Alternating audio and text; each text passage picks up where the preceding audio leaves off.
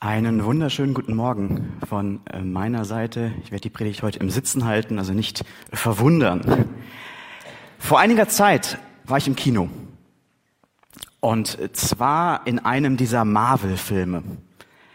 Wem das jetzt nicht sagt, das sind Filme, in denen Superhelden Abenteuer erleben, in denen Superhelden das Böse bekämpfen. Das alles, das basiert mehr oder weniger auf, auf einer ganzen Vielzahl von Comics, die bis in die 1960er Jahre zurückreichen, die ein eigenes Universum kreieren. Und ihr könnt euch vorstellen, es gibt eine richtige Fanbase. Es gibt Menschen, die sind in diesen Geschichten zu Hause, die atmen diese Geschichten. Die kennen jedes Detail. Und genau solche Menschen saßen im Kino neben mir. Ich denke, ihr könnt euch vorstellen, wie der Film dann so äh, stattgefunden hat. Die Kollegen unterhielten sich schon vor dem Film ganz, ganz angeregt darüber, was passieren wird, welcher Superheld was tun werde, wer da irgendwie auftaucht und so weiter. Mir sagte das alles relativ wenig. Ich verstand eigentlich nicht nur Bahnhof, weil ich in dieser Welt nicht zu Hause war. Und während des Kinofilms, beobachtete das Geschehen, aber die Kollegen, die fieberten richtig mit. Sie feierten die Superhelden für das, was sie taten, lachten über irgendwelche Witze, deren Sinn sich mir nicht aufschloss. Und den Höhepunkt fand das alles am Ende des Filmes. Da gab es nämlich einen Nachspann, einen Abspann. In diesem Abspann tauchten dann zu meiner Verwunderung Personen, Charaktere auf, die ich den ganzen Film über nicht gesehen hatte. Ich verstand einfach gar nichts mehr, aber ihr könnt euch vorstellen, meine Nachbarn, für die war das Party. Die feierten das, die wurden richtig verzückt davon, was dort passierte. Auf dem Weg nach Hause resümierte ich dann für mich, ja, es war zwar irgendwie ein solider Actionfilm, ich habe da gesehen, dass die irgendwie gekämpft haben, aber eigentlich, eigentlich fand ich den Film eher so mittelmäßig. Aber meine Sitznachbarn, die ließen mich nicht los die da so drin aufgegangen waren. Und naja, als ich dann zu Hause ankam, habe ich meinen Computer angeschaltet und dachte, jetzt googelst du doch mal, was es damit auf sich hatte. Und ungelogen, ich habe, glaube ich, die halbe Nacht damit verbracht, mich da einzulesen in diese Marvel-Universen und in die Superhelden, was die alle da für Hintergründe haben und so weiter. Und auf einmal, ja, ich verstand, was meine Nachbarn in diesem Film fanden. Ich konnte auf einmal mitlachen. Vorher habe ich nur die Handlung gesehen, die, gesehen, dass die Charaktere etwas tun. Und jetzt verstand ich auf einmal, warum sie etwas tun. Derartige Situationen kenne ich persönlich aber nicht nur aus dem Kino, kenne ich nicht nur von Filmen. Auch wenn ich die Bibel lese, geht es mir manchmal so, dass ich zwar sehe, was passiert, dass ich aber den, den Grund für ein bestimmtes Verhalten eigentlich nicht, nicht verstehe. Und wenn ich mich dann noch frage, was das irgendwie mit mir heute zu tun hat, was mir diese Stellen sagen sollen, dann stoße ich relativ schnell meine Grenzen und es wird, ja, schwammig. Ich glaube auch der Predigstext heute, die sogenannte Tempelreinigung, ist ein Text, wo schnell einiges, einiges durcheinander gehen kann. Ich meine, Jesus, der in Rage Tische und Stühle im Tempel umschmeißt, und Gewalt gegen Sachen irgendwie einsetzt? Nur weil Leute irgendwie Geld wechseln und Opfertiere kaufen? Aber lasst uns einmal auf den Text hören. Ich lese aus Matthäus 21 die Verse 12 und 13. Jesus ging in den Tempel und wies alle hinaus, die dort Handel trieben oder etwas kauften. Er warf die Tische der Geldwechsler und die Sitze der Taubenverkäufer um und sagte zu ihnen, es heißt in der Schrift, mein Haus soll ein Haus des Gebetes sein. Ihr aber, ihr macht eine Räuberhöhle daraus. Ich fände es total spannend, wenn wir jetzt hier eine Umfrage machen würden, was dieser Text uns heute zu sagen hat. Ich weiß, eigentlich ist es nicht sonderlich gewinnbringend, diese Frage irgendwie zu Beginn einer Predigt zu stellen. Aber es juckt mir irgendwie unter den Fingern. Und so als, als Guess, ich glaube, ganz vorne wäre die Aussage, irgendwie wir müssen Glauben und Kommerzielles irgendwie trennen voneinander. Aber was, was heißt das für uns praktisch? Ich meine, klar, wir kennen vielleicht alle irgendwelche Geschichten von Pastoren von irgendwelchen Megachurches, die sich dann aus Spendengeldern ihren Privatjet finanzieren, aber hat doch mit unserer Lebensrealität relativ wenig zu tun. Aber wie sieht's denn zum Beispiel mit dem Kindersachenbazar aus, der letzte Woche hier in unseren Räumlichkeiten, in den Gemeinderäumlichkeiten stattgefunden hat? Oder draußen, Büchertisch im Foyer. Da geht's ja auch ein Stück weit darum, dass dann die Verlage äh, ein bisschen was kassieren. Also es sind auch kommerzielle Aspekte, die da eine Rolle spielen. Es ist nicht alles nur Spende. Hätte Jesus irgendwie, würde hier rumlaufen und würde die Tische und die Kassen umschmeißen. Beim Kindersachenbasar letzte Woche wäre er hier aufgetreten, hätte alles umgeschmissen. Und wenn das doch alles der Bibel irgendwie widerspricht, wieso findet es dann hier statt? Ich glaube, ihr merkt, dass es schwammig wird, dass es diffus wird und dass man sich vielleicht wirklich fragen kann, ob uns dieser Text irgendwas zu sagen hat. Um hierauf eine Antwort geben zu können, glaube ich, lohnt es sich einmal zwei Schritte zurückzugehen. Und deswegen möchte ich mit euch im Folgenden zunächst einmal auf den, einen Blick auf das, können wir es mal Setting nennen, werfen. Also einfach mal drauf zu gucken, wie war denn die Situation um den Tempel äh, der damaligen Zeit. Und dann wollen wir uns näher Jesu Reaktion angucken und versuchen, diese so ein bisschen nachzuvollziehen. Und ich glaube, dadurch kommen wir dann auch in einem dritten Schritt der Frage etwas näher, was dieser Text uns eigentlich sagen kann und was er vielleicht auch nicht sagt. Also, zunächst das Setting. Wir befinden uns in Jerusalem. Nachdem Jesus vor circa drei Jahren sein öffentliches Wirken begonnen hat, ist er viel herumgereist, hat viel gepredigt, hat Wunder gewirkt, hat häufig weniger deutlich, manchmal aber auch deutlicher von seinem Auftrag gesprochen. Nachdem er das alles getan hat, ist er nun in Jerusalem, der Königsstadt, die Stadt, die den Tempel beheimatet. Es ist nicht das erste Mal, dass er da ist, aber doch ist es diesmal irgendwie anders. Die letzte Woche im Leben von Jesus hat angebrochen. In dieser Woche wird sich manches verdichten. Und im Angesicht der Kürze der verbleibenden Zeit wird manches klarer, was vorher vielleicht unklar war. Jetzt ist die Zeit gekommen. Und deswegen ist Jesus auch nicht einfach so irgendwie klammheimlich nach Jerusalem gekommen. Nein, wie wir letzte Woche gehört haben, hat er sich ganz bewusst entschieden, die Tore Jerusalems reitend auf einem Esel zu passieren. Na, dem Esel, dem Königstier der Juden. Und die Menschen, die Menschen haben ihn genauso empfangen. Sie jubelten ihm zu, Tochter Zion, also Jerusalem, dein König kommt zu dir. Der König, der in weniger einer Woche am Kreuz sterben sollte. Und was tut Jesus nun in Jerusalem? Wohin, wohin geht er? Genau. Mit als erstes geht er in den Tempel. Ich weiß nicht, was, was ihr mit Tempel, was du mit Tempel assoziierst. Das ist immer ein relativ sperriges Konzept. In unserer Kultur mit Tempel, vielleicht denkt man an buddhistische Tempel oder sowas. Ähm, wir können da häufig wenig mit anfangen. Manchmal denken wir auch, dass das letztlich Tempel irgendwie sowas ist wie so ein Gemeindegebäude, Kirchgebäude mit so einem Extra-Feature. Ich weiß es nicht. Also man hat so eine, ein relativ diffuses Bild davon, was eigentlich ein Tempel ist. Aber ich glaube, all unsere Vorstellungen, die werden dem Tempel in Jerusalem nicht ansatzweise gerecht. Der Tempel, so formuliert es einmal ein Neutestamentler, der Tempel in Jerusalem war das politische, religiöse und ökonomische Zentrum Israels.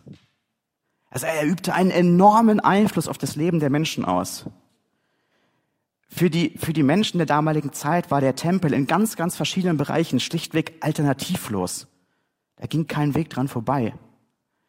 Man könnte vielleicht auf die heutige Zeit übertragen sagen, der Tempel war Weißes Haus, Oberstes Gericht, Vatikan und Wall Street in einem. Seine Bedeutung, seine Bedeutung konnte man gar nicht überschätzen. Man, er war das Haus Gottes und zwar im wahrsten Sinne des Wortes. Gott wohnte im Tempel. In seinem Innersten befand sich das Allerheiligste. Und deswegen war der Tempel die zentrale Kultstätte. Dort wurden ja täglich etliche zwingend notwendige Opfer dargebracht und Gott verehrt. Der Tempel, er beheimatet aber auch den sogenannten Hohen Rat. Na, auch das lesen wir manchmal im Neuen Testament, dass dieses auftaucht, der Hohe Rat. Der Hohe Rat war zur Zeit Jesu die oberste legislative, judikative und exekutive Instanz Israels. Mal die Römer vielleicht mal außen vor gelassen. Also den Vorsitz in diesem Hohen Rat, auch das können wir ja beispielhaft bei der Gerichtsverhandlung ähm, von Jesus lesen. Den Vorsitz im Hohen Rat führte ein hoher Priester, Kaiphas. Ne? Hohe Priester, dem auch natürlich im Rahmen des Kult, im Rahmen der Opferungen eine ganz, ganz hervorgehobene Stellung zukam. Und so ist es fast schon zwangsläufig, dass mit so einer Bündelung von Macht auch eine wirtschaftliche Ausnahmestellung des Tempels einherging. Denn es gab beispielsweise einen riesigen Tempelschatz, mit dem zum Beispiel Baumaßnahmen am Tempel, die Stadtbefestigung, Straßenbau oder auch die Wasserversorgung in Jerusalem finanziert wurde. Nur um sich mal so die Größenordnung von dem Tempelschatz zu vergegenwärtigen. Als die Römer im Jahr 70 nach Christus den Tempel plünderten, da reichte ein Teil des Tempelschatzes dafür aus, das riesige Kolosseum in Rom zu errichten. Ein Teil des Tempelschatzes. Gespeist hat sich der Tempelschatz jetzt durch Tempelabgaben. Man könnte auch sowas sagen wie Tempelsteuern, die jeder Jude ab dem 20. Lebensjahr entrichten musste und die im Übrigen auch zwangsweise eingetrieben wurden. Ein anderer Faktor kann auch die schiere Menge an Opfertieren gewesen sein, die dort entsprechend den Gläubigen für die Opferung verkauft wurden und benötigt wurden. In unserem Text finden wir Anhaltspunkte dafür. Ne? Wir lesen von den Taubenverkäufern, Tauben war so ein arme Leuteopfer, wenn man das nennen will, und auch Geldwechslern, die letztlich fest in den Wirtschafts-, aber auch in den, in den Kult, in den Opferungskreislauf des Tempels eingebunden waren. Jetzt kann man da auch wissen, es war jetzt nicht verboten, selber eigene Tiere mitzubringen und die dort zu opfern im Tempel. Aber viele der Besucher im Tempel waren Pilger. Sprich, die kamen gar nicht aus Jerusalem, sondern von weiter her. Die hatten oft mehrtägige Anreisen hinter sich. Und man kann sich vorstellen, wenn man jetzt das Lamm von zu Hause mitbringt und das Lamm knickt sich unterwegs den Fuß um, dann hatte man ein Problem. Denn Opfertiere hatten makellos zu sein. Und so lesen wir zum Beispiel in 5. Mose 15, Vers 21, wenn das Tier hinkt oder einen sonstigen schweren Fehler hat, sollst du es dem Herrn, deinem Gott, nicht opfern. Und deswegen wurden im Rahmen des Tempels Opfertiere zum Verkauf angeboten. Und wir reden hier nicht über irgendwie eine Handvoll Tiere. Es gibt Berichte über Baba Ben Buta zum Beispiel, der lebte zur Zeit Herodes des Großen. Der hat wohl 3000 Stück Kleinvieh in den Tempelhof getrieben. Und auch als Pompeius den Tempel belagerte, dauerte die Belagerung schon drei Monate und man musste nicht mit den Opferungen aufhören. Man hatte genug Tiere im Tempel, die man weiter opfern und schlachten konnte. Die Geldwechsler, die jetzt in unserem Text auftauchten, die hatten folgenden Hintergrund. Zu Jesu Zeit gab es in Israel drei Währungssysteme. Es gab die römische Währung, es gab eine griechische Währung und es gab eine jüdische Währung, bezüglich derer der Tempel sogar das Münzprägungsrecht hatte. Die Tempelabgaben, die waren nun zwingend in dieser jüdischen Währung zu entrichten. Wir lesen das manchmal ein halber Schekel pro Person. Und deswegen, naheliegend, bedarf es Geldwechslern, die das Geld irgendwie umtauschen in dieser Währung.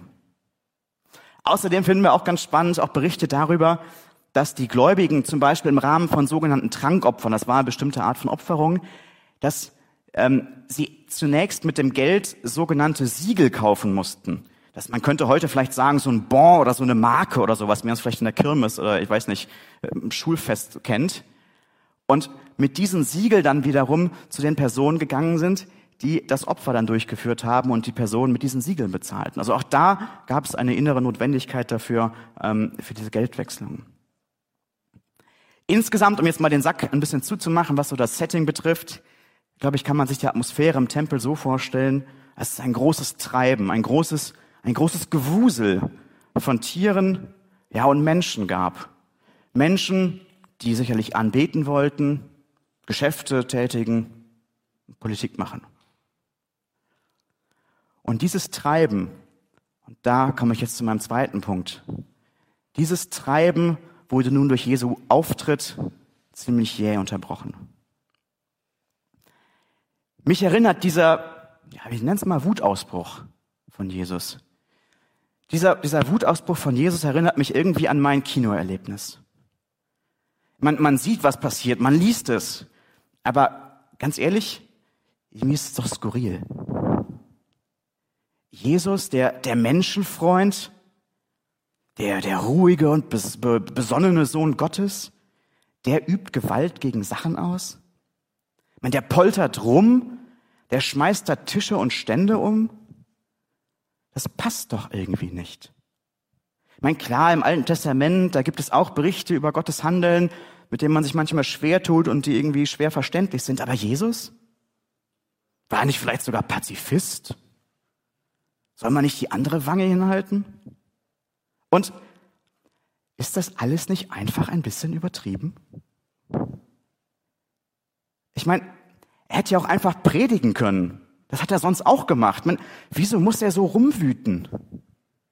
Und eigentlich, wieso regt er sich denn überhaupt so auf? Denn wir haben doch gerade gesehen, sowohl das Geldwechseln als auch der Verkauf der Tiere, das war doch eigentlich etwas Sinnvolles. Und die Menschen brauchten doch schlichtweg Opfertiere.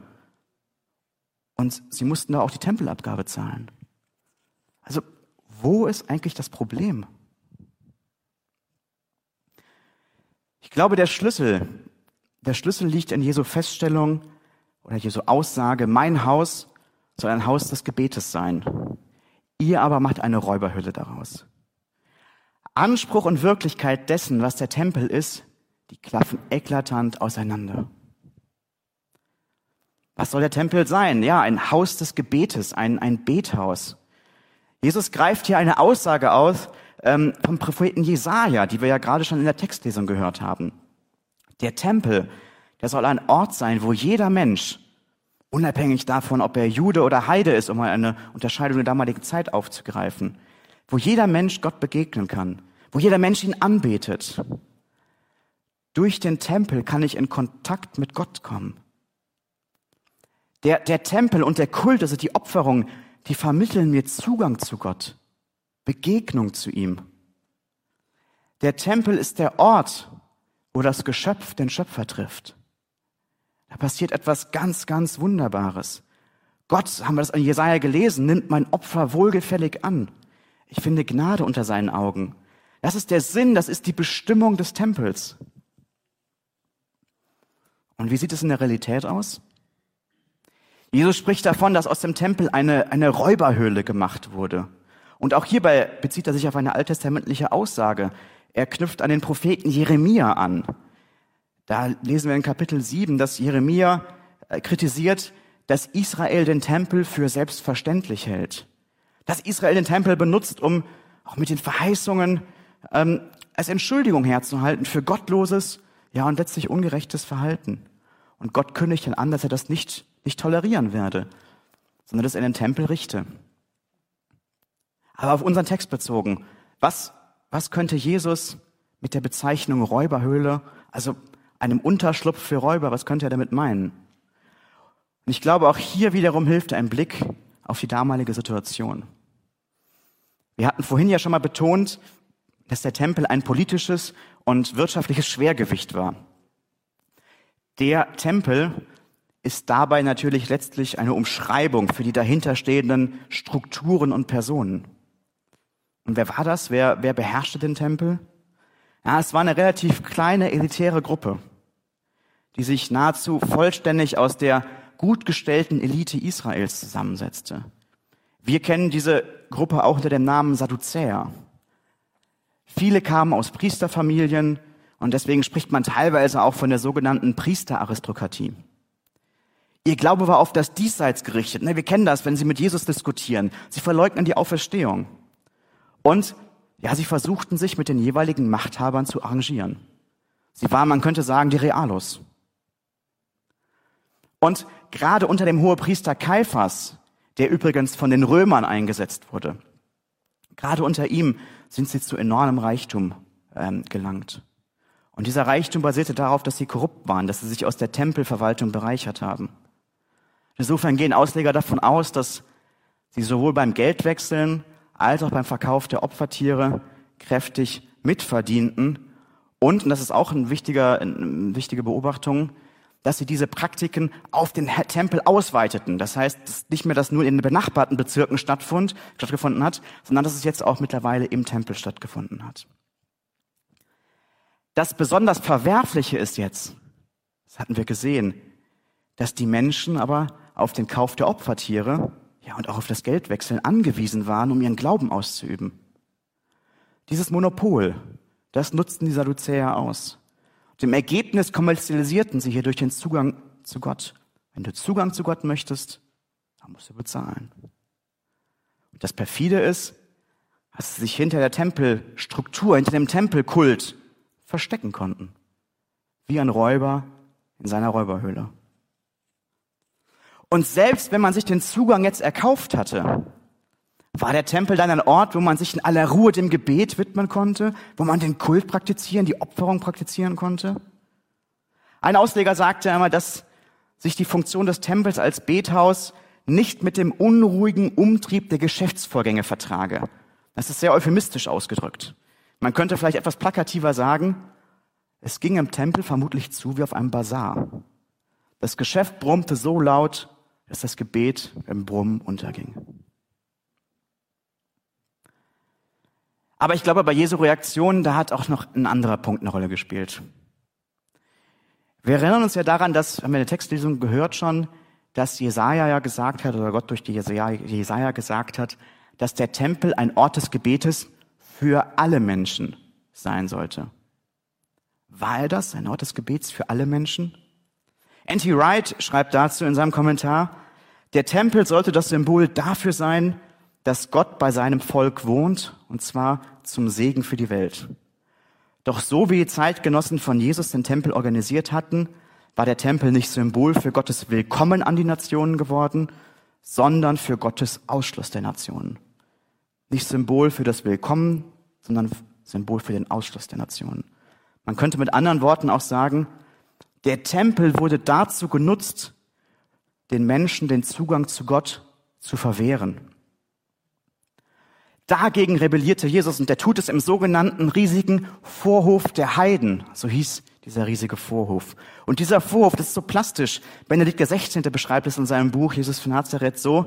Dieser Vorhof, der ist der offen gehaltene Raum, der alle Welt einlädt, dort zu dem einzigen Gott zu beten. Es geht darum, dass da jeder in Kontakt mit Gott treten kann. Das ist der Ort, wo Jesus diese Handlung vollzieht, weil genau das nicht gewährleistet war. Lass uns also nochmal zusammenfassen. Wieso reagiert Jesus so heftig? Wieso dieser, dieser Wutanfall? Der Tempel ist dafür da, dass jeder Mensch Gott begegnen kann. Diese Zugangsmöglichkeit, diese, diese Beziehung, diese Begegnung mit Gott wird nun zum einen wirtschaftlich ausgebeutet zum anderen wird sie erschwert und manchen Menschen sogar unmöglich gemacht. Damit wird der Sinn des Tempels pervertiert, verkehrt, völlig auf den Kopf gestellt. Wie können wir uns aber jetzt Jesu Reaktion mal ganz plastisch, ganz konkret vorstellen? Ist er da irgendwie einmal marodierend über diesen Vorhof gezogen und hat jeden Geldwechslerstand, jeden Taubenverkäufer und sonst wen irgendwie die Stände umgeschmissen, die Stühle umgeschmissen und man überhaupt, wie ist diese Gewalt gegen Sachen denn eigentlich zu verstehen? Oder war das vielleicht sogar eine politische Aktion? Zunächst mal ist festzuhalten, dass der Text uns nicht sagt, wie viel Tische, Stühle oder sonst was er irgendwie umgeschmissen hat.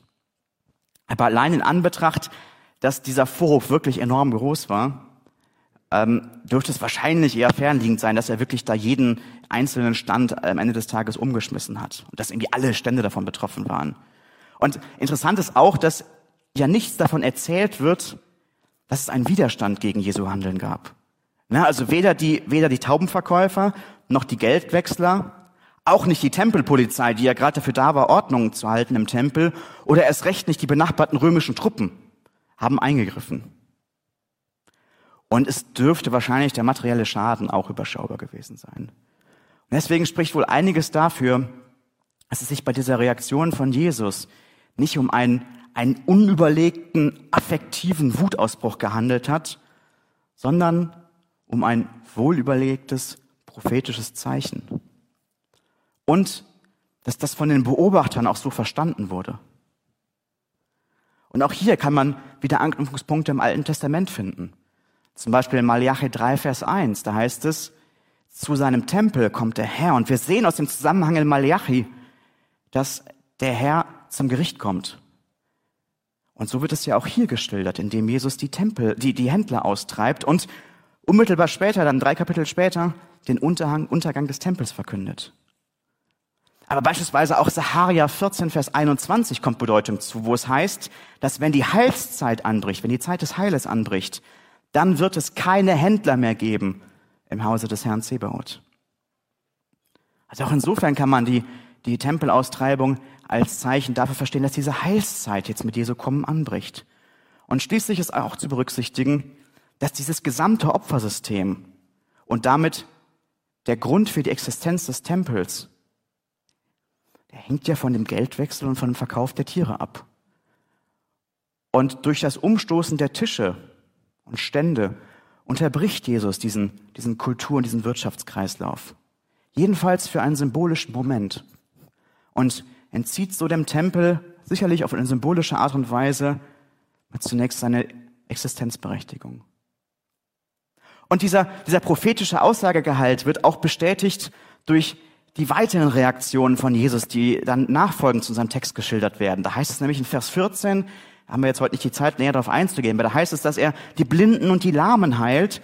Und in Vers 15 und 16, da loben ihn dann die Kinder.